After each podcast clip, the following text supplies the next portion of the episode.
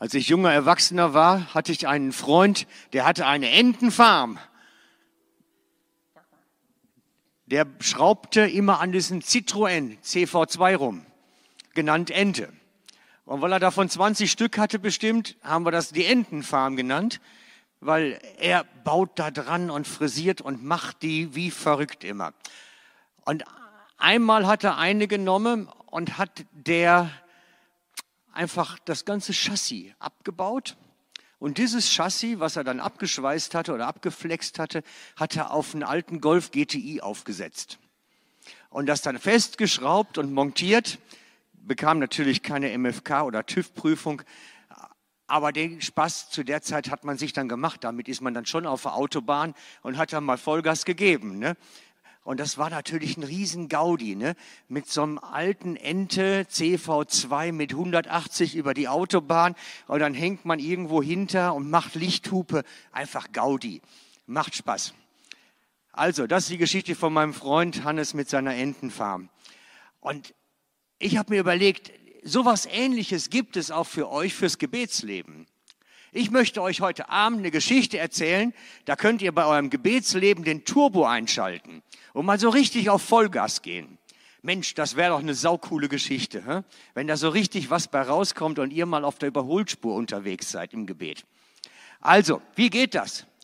Indem ihr anfangt zu proklamieren. Das ist der Schlüssel, Proklamation. Manche wissen nicht so richtig, was das ist. Und darum behandle ich heute Abend mal Thema Proklamation. Schalt den Turbo des Gebetslebens ein und beginn zu proklamieren. Und das machen wir praktisch.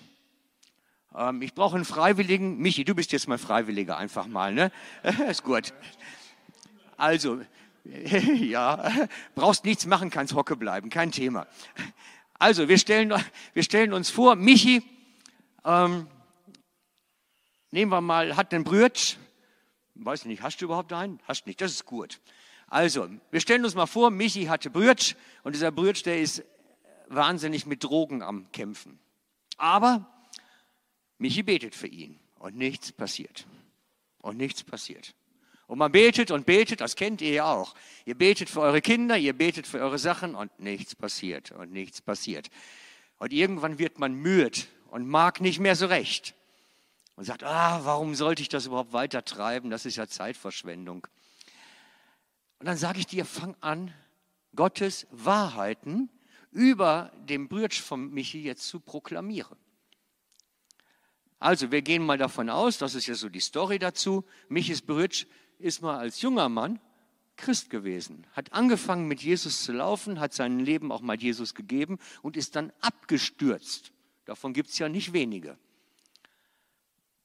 Und dann kann man sehr, sehr, sehr gut über dem Bridge von Michi proklamieren. Man kann Gottes Besitzanspruch über dem Leben von dem Bruder proklamieren. Denn er hat sein Leben Jesus gegeben, Gott wohnt in ihm, er ist Gottes Eigentum, der verlorene Sohn ist immer noch der Sohn, er ist Gottes Eigentum. Und die Mächte der Finsternis dürfen den nicht gefangen nehmen. Und deswegen müssen wir diesen Mächten der Finsternis gebieten, den Brütsch von Michi loszulassen, ihn freizugeben. Die Bindungen müssen durchtrennt werden. So steht es in der Schrift, wir schauen uns das an, Epheser 3,10.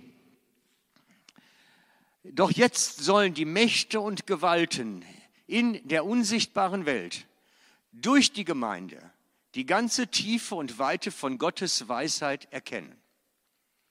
Die Gemeinde oder die Mitglieder der Gemeinde oder die bestehenden Christen verkünden der unsichtbaren Welt, den Mächten und Gewalten, die dort herrschen, die Wahrheiten Gottes. Und die Wahrheit in dem Fall lautet, das ist ein Kind Gottes und niemand und sonstige Kräfte haben Anspruch an diesen Bruder jetzt. Das ist das, was wir über ihn beten. Das ist Proklamation. Wir stehen da und sagen, Wächte, ihr müsst weichen. Ihr müsst ihn loslassen im Namen von Jesus, denn dieser Mann ist Gottes Eigentum. Das ist Proklamation. Und das kann man dann auch richtig vollmächtig eine Zeit lang mal wirklich praktizieren. Und da wird man feststellen, da bewegt sich was. In dem Fall. Es ist wichtig, dass wir beginnen, Gottes Wahrheiten, die Sachen, die er gesprochen hat, über den Menschen auszusprechen und sie freizusetzen und sagen, ich durchtrenne im Namen von Jesus die Bindungen, die Mächte der Finsternis müssen freigeben. Und Drogensucht ist immer eine okkulte Bindung, hat immer was Okkultes, es gibt keine sonstige. Das ist die Wahrheit. Und deswegen brauchen wir Proklamation. Das können wir in allen anderen Fällen auch anwenden.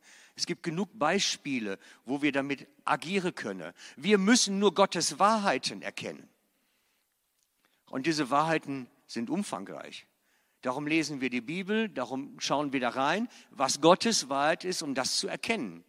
Wir brauchen das Lesen der Bibel dazu, dass wir diese Wahrheiten erkennen, die wir der unsichtbaren Welt verkünden dürfen und müssen.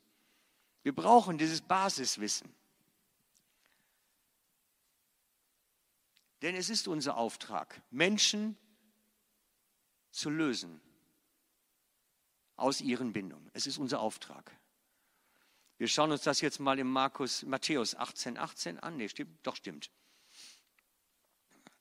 Ich sage euch, alles, was ihr auf der Erde binden werdet, wird im Himmel gebunden sein und alles, was ihr auf der Erde lösen werdet, wird im Himmel gelöst sein. Das meint nicht die Ewigkeit bei Gott und jetzt hier. Das, ist, das wäre falsch ausgelegt. Eigentlich müsste man das so übersetzen, das ist für uns dann leichter verständlich, dass man sagt, alles, was ihr auf der Erde, nein, alles, was ihr in der sichtbaren Welt bindet, wird in der unsichtbaren Welt auch gebunden sein. Und alles, was ihr in der sichtbaren Welt löst, wird auch in der unsichtbaren Welt gelöst sein. Es geht ums Jetzt und Hier. Es geht um das Jetzt. Wir lösen in der hiesigen Welt mit Menschen zusammen, wenn sie verstrickt sind in Bindungen, stellen wir uns daher und sagen, ich durchtrenne das ist in der sichtbaren Welt. Und Jesus sagt uns zu, dann wird es in der unsichtbaren Welt, diese unsichtbare Bindung, die da herrscht, wird durchtrennt sein. Wir haben die Autorität, wir haben die Autorität von Jesus bekommen, so etwas zu machen. Und wir müssen es nur anwenden. Und darum lade ich dich ein, gib deinem Gebetsleben den Turbo und gebrauche Proklamation von Gottes Wahrheiten über Menschen, damit etwas geschieht in deinem Umfeld, damit wirklich etwas an Auswirkungen nachher da ist, dass Menschen freigesetzt werden, dass Menschenleben wieder gelingt. Und ich lade euch ein, heute Abend ist eine super Umgebung, vielleicht nimmst du schon mal einen von den Leuten, die du kennst und die dir irgendwie auf dem Herzen liegen und sagst, ich mache das mal hier. Und du kannst auch gerne zu jemandem mit dem Schildli kommen, dann machen wir das zusammen. Wenn du sagst, ich brauche da eine Anleitung für oder eine Hilfestellung für, dann machen wir das zusammen. Aber es geht darum, dass wir da hineinwachsen, einen aktiven Befreiungsdienst im Gebet auszuführen. Und deswegen lade ich euch heute Abend ein.